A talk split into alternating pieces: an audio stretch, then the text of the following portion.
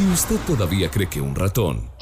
es un roedor que se alimenta de queso, lo invitamos a actualizarse en las últimas informaciones sobre el mundo de la tecnología, la informática y las telecomunicaciones con un clic en la frecuencia 105.3 FM. Ciberradio, su ventana informática radial. Todos los sábados a las 9 de la mañana por Univalle Estéreo 105.3 FM. La emisora de la Universidad del Valle.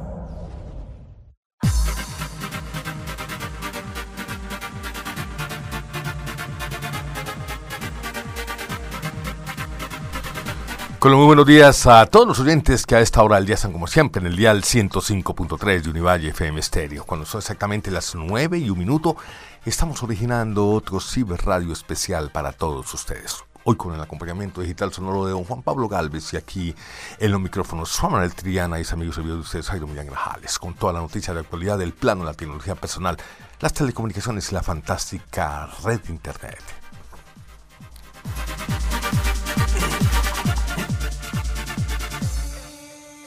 Reciente, acaba de aparecer el más reciente informe eh, acerca de nuestro país como uno de los eh, países latinos con más ataques cibernéticos en este 2023, de acuerdo con la firma IBM, que acaba de soltar precisamente esta semana desde el área de servicios de seguridad ofensivos y defensivos. Hoy es una IBM es una compañía de consultoría y ha posicionado a Colombia como uno de los países latinoamericanos más afectados por ataques cibernéticos durante el año 2023, ocupando el segundo lugar con un 17% de los ataques registrados en la región. El estudio parte de un indicador que se, ellos lo han denominado como el Threat Intelligence, es decir, donde se destaca un cambio significativo en las tácticas empleadas por la ciberdelincuencia en la región y que pues ahora eh, prefieren iniciar sección utilizando credenciales válidas en lugar de hackear redes corporativas directamente. Todo esto va cambiando en la medida pues en que las nuevas tecnologías se van incorporando, especialmente la inteligencia artificial, y ahora de acuerdo con el líder de la línea de software de seguridad para América Latina de IBM, que se llama IBM o IBM Security, pues acaba de comentar que los cibercriminales vienen revaluando sus credenciales como son los vectores de acceso, la manera como ellos están abordando realmente de una manera mucho más eh, sólida y confiable para la criminalidad esto de eh, el abordaje de las redes informáticas. Con el cambio hacia inicio de sección,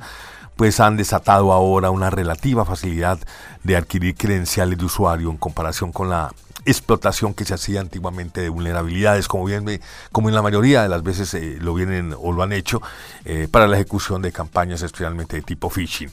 El informe se basa en el análisis de más de 150 mil, oigan bien amables oyentes, 150 mil millones de eventos de seguridad que diariamente se están presentando en un, en un contexto de 130 países y que pues, el informe eh, utilizó diversas fuentes internas a las cuales la consultora eh, quizás número uno del mundo como es IBM pues ha incluido esta inteligencia para mm, observar cómo es el comportamiento pues, de los criminales ahora con el avance de las redes y la inteligencia artificial. Los incidentes de este GeForce, como ellos lo han denominado, o la red eh, de IBM que se ambienta desde de, software de seguridad informática pues, y colaboraciones también de que hacen otras compañías como Red Hat, Insight, eh, que son colaboradores dentro de este estudio, pues eh, han indicado especialmente en ese balance de que Brasil es el país que lidera la lista con un 68% de los ataques, seguido por Colombia y Chile eh, con un 8%. Y esto hace pues de que los sectores eh, quizás más afectados de la región sean el retail, el de las finanzas y el de los seguros, cada uno aportando un 25% de incidencia. La explotación de aplicaciones públicas fue la ruta preferida por los atacantes que aprovechan las debilidades de computadores o programas con acceso a Internet, además del malware de ese software malicioso que se distribuye a través de las redes sociales. Y sobre todo pues especialmente este famoso, el ransomware, que es eh, la forma más común como se están presentando los ataques o se han presentado, a dicho IBM, durante el 2023, eh, constituyendo el 31% de todos los incidentes, seguido por el acceso a servidores y el uso de herramientas maliciosas. El estudio también observó que las configuraciones incorrectas de seguridad fueron responsables del 30% de las exposiciones identificadas. Lo que pasa es que la mayoría de nuestras empresas oficiales, y, tenemos que decirlo aquí con causalidad, con evidencias objetivas, con procesos de auditoría que hemos registrado durante los últimos 35 eh, años, pues dan cuenta de que la mayoría están totalmente desprotegidas. Hoy es increíble ver eh, organizaciones eh, oficiales del alto gobierno con totalmente desprotegidas, totalmente sin por lo menos una, una custodia selectiva de los procesos críticos de los negocios y adicionalmente sin nada que les permita como plan contingente remediar casos en los cuales pues esto de la ciberdelincuencia viene atacando. Estamos hablando pues de que IBM está hablando de 150 mil millones de eventos. 150 mil millones de eventos son como algo así. Colombia ha registrado unos 15 mil a 20 mil millones de eventos durante el 2023, correspondiendo pues eh, esta incidencia que casi el 50% de las empresas de nuestro país oficiales están en alto riesgo de incidencia para esto eh, que tiene que ver con el riesgo cibernético y de seguridad informática en este momento. Hay que poner, hay que pararle bolas, amables oyentes, a todos los, eh, a todas las empresas que en este momento nos están escuchando, a los, a los directivos de sistemas, porque la mayoría de las juntas directivas piensan que gastar en gestión o invertir en gestión de seguridad informática es como botar el dinero antes que la cultura del cemento a que nos queden acostumbrados. Hoy el recurso más importante en nuestras organizaciones se llama información, ese que al que proteger y con ese nos enfrentamos de cara al cliente para satisfacer sus necesidades y por lo tanto hay que pararle bolas a esto. Esto lo está diciendo, no lo está diciendo aquí este, eh, este periodista, sino que lo está diciendo nada menos que la IBM, la International Business Machine Corporation, la firma consultora quizás más importante del mundo que hace la revelación nuevamente repito, que Colombia se posiciona como uno de los países latinoamericanos más afectados por ataques cibernéticos durante la pasada vigencia. 9 y 6 minutos aquí en Ciberradio, el universo informático de la radio colombiana. Ciberradio, su ventana informática radial. Todos los sábados a las 9 de la mañana, por Univalle Estéreo, 105.3 FM. La emisora de la Universidad del Valle. Bueno, y evidentemente esa era la noticia de apertura aquí en Ciberradio esta semana, pero también tenemos noticias positivas en el ámbito de la seguridad informática. Esto, esto también tiene sus más y sus menos y esta vez pues eh, consciente de esta problemática que tenemos no solamente en Colombia, sino en América Latina y el mundo, porque es que esto es de alcance global. Hoy en día hablar de el software malicioso que nos llega de países de la cortina de hierro, pues ya es hablar de algo que nos está incidiendo de manera permanente en el ámbito de nuestras redes este, y, en el aperturamiento quizás que hoy tenemos abierto hacia la red internet. Pero a propósito de seguridad informática, quiero decirle a todos los oyentes que Medellín y Bogotá van a realizar el primer simposio internacional de ciberseguridad y con destacados expertos en ciberseguridad, valga la pena la redundancia, la unidad de tecnología del grupo Scotian Bank Colpatia, aquí en nuestro país con la Universidad EAFIT en Medellín y la Pontificia Universidad Javeriana de Bogotá, han organizado el primer simposio internacional de ciberseguridad 2024. ¿Sabe qué es lo más importante, amables estudiantes, de esto? Que es completamente gratis. Por primera vez se reúnen expertos internacionales en estas dos ciudades que se va, que va a tocar o se va a realizar en el auditorio Fundadores de la Universidad EAFIT de Medellín este 4 y 5 de marzo y en el auditorio Santiago Páramo del edificio Fernando Barón, piso 7 de la Pontificia Universidad Javeriana de Bogotá el 6 y el 7 de marzo 2024. Es el evento que se inicia precisamente en Medellín eh, el 4 y 5, este 4 y 5, pues se va a repetir este 6 y 7 en, la ciudad de Bogotá. Repito, en Medellín será en la EAFIT, eh, allí en el, en, el salón, los fundadores de, la Universidad EAFIT de Medellín, y el otro va a tocar el edificio Fernando Barón, piso 7 de la Pontificia Universidad Javeriana de Bogotá, el 6 y el 7 de marzo. Será presencial y totalmente gratuito. Como se espera una asistencia bastante masiva, pues la idea es que eh, el intercambio de conocimientos y experiencias con líderes de la industria va a ser bastante importante y por lo tanto ellos nos han confirmado aquí en Ciberradio, los, los directores de este evento, que están organizando el evento académico y profesional, de que es, la inscripción tiene que hacerse porque los cupos van a ser realmente limitados. Ya les voy a dar la dirección para los que quieran pegarse en la rodadita y allí pues, vamos a tener la posibilidad de explorar temas, de conocer temas relacionados con tendencias en ingeniería de seguridad, seguridad y transformación digital, campos de acción en ciberseguridad, riesgos de seguridad, eso tenemos que pararle muchas bolas, eh, cómo desglosar un ciberataque, el papel de las políticas y normas en seguridad, criptomoneda en el mundo real y perspectivas de la seguridad en los próximos años. A los que estén interesados, pegarse en la rodadita, está fácil viajar a la ciudad de Medellín, a Bogotá, repito, va a ser en el EAFIT, eh, en Medellín el 4 y 5 de marzo y en Medellín y en Bogotá, en la Universidad Javeriana el 6 y el 7, en el edificio Fernando Barón, piso 7, lo pueden hacer en la dirección tepuedeinteresar.com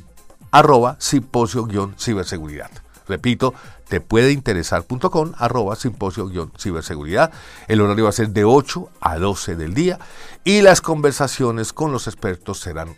unas en inglés, porque vienen expertos de Canadá, expertos de Estados Unidos, y otras en español. Eh, y bueno, allí está pues para que eh, los que se quieran pegar por la rodadita aquí, les estamos preanunciando desde Ciber Radio este importante evento de seguridad informática, mi querido Juan, eh, que se va a realizar en Medellín y en Bogotá alternativamente dos días esta semana en nuestro país. Mi querido Jairo, con, saludo de los buenos días a usted y a todos los oyentes. ¿Ya está usted navegando en 5G? Ah, bueno. se nos vino la 5G de frente. Sencillito, ¿no? Y se puede reprogramar desde el celular. Sí, es muy sencillo, simplemente colocar la opción de navegación en 5G. Ya con la primera semana de despliegue, pues claro, eh, definitivamente se ha posicionado como el operador que estaba mejor preparado para prender la red 5G en el país. 930 estaciones base soportan 5G de las 1050, es decir, el 90% de las antenas de Claro en este momento, según el balance que presentó el día de ayer el Mintic, eh, pues eh, ya están operando en la nueva tecnología. Tigo ha dicho además que ha aprendido 5G en zonas específicas en 12 ciudades del país. Marcelo Cataldo, el presidente de Tigo Colombia, ha dicho que 5G cambiará los paradigmas en cuanto a conectividad. Tenemos una visión a largo plazo y esta inversión lo vuelve a mostrar Vamos a trabajar fuerte durante los próximos años para llevar esta tecnología a una gran parte del territorio nacional. Nuestra visión es que el país tenga lo que denominamos un 5G incluyente, donde el objetivo es cerrar la brecha digital con la integración de todas nuestras redes para conectar a más colombianos, de manera que cada día más aumenta la cobertura de 5G en el territorio nacional. Sí, y, y estamos eh, de lleno hoy, mi querido Juan, en la, eh, ya en el cierre de lo que ha sido el Global Forum Internacional que se realiza en la ciudad de Barcelona, donde tenemos los últimos avances en materia de tecnología que te toca con todo ya, ¿no? Sí, o sea, lo que se hizo esa semana fue impresionante realmente. La estrella, la estrella del Mobile World Congress definitivamente no fue ningún celular. Fue un vehículo. Fue el auto eléctrico presentado por la compañía Xiaomi, el SU 7, eh, que se robó todas las miradas en eh, Barcelona y toda la gente pues ha quedado a la expectativa de cuando tendremos la posibilidad de ver este coche rodando sí, por las pero es que se pero mire usted por primera vez ya no son ya las compañías eh, de celulares están dejando de lado la cosa porque están viendo también que hay una gran oportunidad de meterse en, esto de los autos eléctricos. Además porque son las que tienen más porque son las que tienen más experiencia en integración de tecnologías como por ejemplo visión artificial que es clave para todo el tema de conducción autónoma y demás entonces, esa expertise pues la han trasladado acá. Sin embargo, esta semana también fue noticia Apple. Recordemos que renunció al proyecto Titan, que era el proyecto de su auto eléctrico. Incluso eh, algunos medios de comunicación en los Estados Unidos que han contactado con trabajadores que involucrados en el proyecto, pues han dicho que al interior no se habla del proyecto Titan, sino del proyecto Titanic porque no tenía pues como un rumbo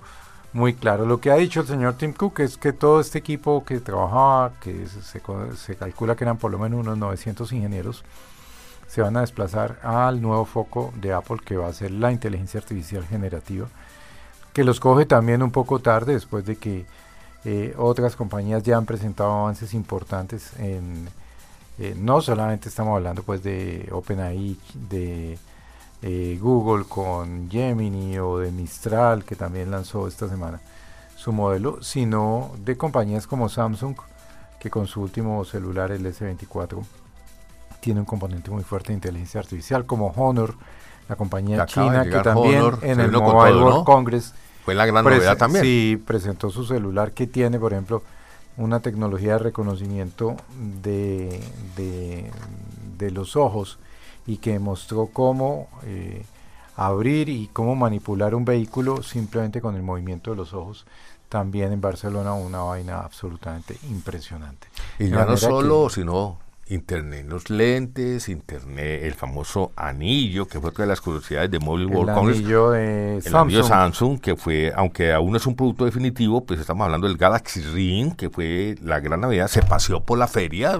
y, bueno, ponen entredicho de que el entorno ya son las vitrinas con tecnología de último posicionamiento en todos los ámbitos. Además, ya digamos, Soura había posicionado su anillo pero este Galaxy Ring seguramente va a ser un producto masivo y muchos consideran que es realmente la mejor forma de tener un tracking de monitoreo de la salud eh, preciso y que no sea intrusivo, mucho más, eh, mucho más sencillo que cargar un reloj. Sí, y adicionalmente lo que se persigue pues es sencillamente tratar de modificar hábitos y conductas en las personas para que se den cuenta realmente que hay que regularse, hay que autorregularse, hay que autodiagnosticarse de manera permanente, pero ya es en tiempo real y de manera preventiva para tomar decisiones y esto pues es la gran novedad eh, porque pues todos estos datos que se perfilan, que son monitoreados desde un anillo que se coloca en uno de los dedos de, nuestras manos, pues sencillamente se envían automáticamente al smartphone quien hace el monitoreo respectivo y está con las banderas respectivas cómo está funcionando los mecanismos orgánicos que hoy tenemos y que nos dicen, bueno señor, pilas porque usted eh, se le está alterando el azúcar, se le está alterando eh, la presión u otras variables que de manera sencilla se pueden monitorear. Y este anillo pues, de Samsung, que fue también invitado al Mobile eh, World Congress de la ciudad de Barcelona, pues fue por parte de Samsung una de las grandes atracciones en las cuales pues, los usuarios tuvieron la posibilidad de admirar. Y algo más también, muchas más locuras hubo allí, el caso de la máquina de café eh, eh, que está repartido por todos los pasillos, movido por un auto autónomo, es decir, un auto que movía solito y estaba repartiendo café, una buena idea, me parece a mí, idea genial, y viene de la compañía italiana REA, especializada en máquinas expendedoras de café, oiga, eso es una buena idea para centros comerciales y es el desarrollo de uno de los primeros prototipos que cambia radicalmente la manera como se distribuye o se vende o se observa cómo podemos obtener un buen café sin necesidad de desplazarnos a los sitios. Y es que la compañía lo han llamado a este REA como el barista bajo demanda y consiste en un vehículo autónomo que contiene toda la maquinaria necesaria para hacer y servir café. Y fue una de las grandes novedades también que pudimos observar en este Mobile World Congress de la ciudad de Barcelona. Este sistema de conducción autónoma está desarrollado pues por eh, una compañía, a pesar de todo, pues, eh, es la china Neolix. El resto es obra de la compañía italiana REA que lo distribuye a nivel mundial. Y apuntan a que pues eh, los vehículos se van a fomentar para funcionar en aeropuertos. Hoy está activo ya en Shenzhen, en China. Y bueno, ya comienza a ser realmente visible en otros eh, lugares en el mundo, especialmente en aquellos entornos donde el trasiego de gente pues se puede eh, complicar y esta vez pues dotado con toda la tecnología hay una camioneta totalmente autónoma. Interesantes desarrollos en el Mobile World Congress que acaba de terminar en la ciudad de Barcelona en este 2024 que nos trajo también el PIN de la compañía humana de, la, de Apple Computer y también el famoso celular que también es novedad, aunque ya no es eh, tanto, pero por los adelantos tecnológicos de la pantalla flexible de esto de la compañía Motorola. La de Motorola, sí, que se puede utilizar incluso como como un brazalete. Como un brazalete en la muñeca. También allí en el Mobile World Congress estuvo el ministro de las TIC, Mauricio Liscano, y aprovechó la oportunidad para firmar dos acuerdos que mejorarán la disponibilidad de Internet y televisión satelital en zonas apartadas del país. Eh, se hizo un primer acuerdo con la compañía Hughes que incluye la operación, optimización e implementación de soluciones de conectividad en La Guajira, Nariño y Chocó, donde se desarrollarán pruebas piloto de Internet satelital de banda ancha. Le toca ya ponerse las pilas a Hughes con la entrada en Colombia ya muy fuerte de Starlink. El otro memorando se formalizó con DirecTV para desplegar infraestructura que lleve televisión satelital a municipios lejanos de la geografía nacional. Adicional, el ministro eh, participó en diversos paneles y mesas redondas donde socializó las estrategias con las cuales el país se quiere convertir en una potencia digital. Estoy viendo por aquí, mi querido Juan, eh, lo que puede ser el primer, eh, el primer progenitor neural, así se denomina, y es el nacimiento de quizás el primer biocomputador conocido como Brain Noir. Y esto significa que los científicos vienen tras la pista de cultivar pues un pequeño organoide similar al cerebro humano a partir de células madres humanas y lo han conectado a un computador con una demostración potencial muy fuerte como chip de aprendizaje automático orgánico, mostrando que puede aprender rápidamente, hacer reconocimiento de voz y predicciones matemáticas. Este Brain Work, este biocomputador ya está al alcance básicamente y pues tenemos avances realmente muy fuertes ahora con que eh, con la inteligencia artificial eh, y detrás de esto pues está prácticamente ya una simulación casi completa del funcionamiento y operación del cerebro humano. O sea, dentro de poco vamos a tener biochips moleculares que lo venimos diciendo desde aquí con la habilidad pues de que estos flujos de datos ya van a ser eh, no van a ser tan ruidosos sino que van a tener esa gran posibilidad de entretenimiento y gasto energético mínimo porque estamos hablando ya de chips moleculares, de estos primeros biocomputadores que con toda seguridad van a ser eh, las nuevas novedades en los próximos eh, eh, Mobile World Congress o Mobile World Congress que tuvimos pues esta semana en la ciudad de Madrid. Y esta semana, sin duda alguna, la noticia también ha sido la pelea, la nueva pelea del señor Elon Musk, este caso contra OpenAI y Sam Altman. Tremenda demanda, ¿no? Sí, una demanda por vulnerar el acuerdo fundacional de la empresa emergente de inteligencia artificial al considerar que se ha antepuesto el lucro de la compañía al beneficio de la humanidad que se perseguía originalmente. Según publica Bloomberg, el empresario multimillonario que ayudó a financiar OpenAI en sus inicios estima que la relación entre OpenAI y Microsoft ha socavado la misión original de la sociedad de crear una tecnología de código abierto que no estuviera sujeta a las prioridades corporativas de una empresa. Musk eh, ha advertido en varias ocasiones de los peligros de la inteligencia artificial y de lo que llamaríamos la inteligencia artificial general. La demanda explica que OpenAI ha dejado de ser una compañía de código abierto y se ha transformado en una subsidiaria de facto de Microsoft, la empresa de tecnología más grande del mundo. La demanda presentada en el Tribunal de San Francisco eh, se refiere a la reestructuración el año pasado de la junta directiva de OpenAI cuando Altman fue destituido como director ejecutivo y luego rápidamente repuesto con el apoyo de Microsoft y con el cambio de prácticamente todos los miembros de la junta. El empresario ha argumentado que Altman el presidente de OpenAI, Greg Brockman, y Microsoft trabajaron juntos para destruir a la mayoría de la junta directiva de la startup, que ha sido responsable de hacer cumplir la misión original de desarrollar tecnología para el beneficio de la humanidad. La nueva junta está formada por miembros ahora eh, con más experiencia en empresas y políticas centradas en el beneficio económico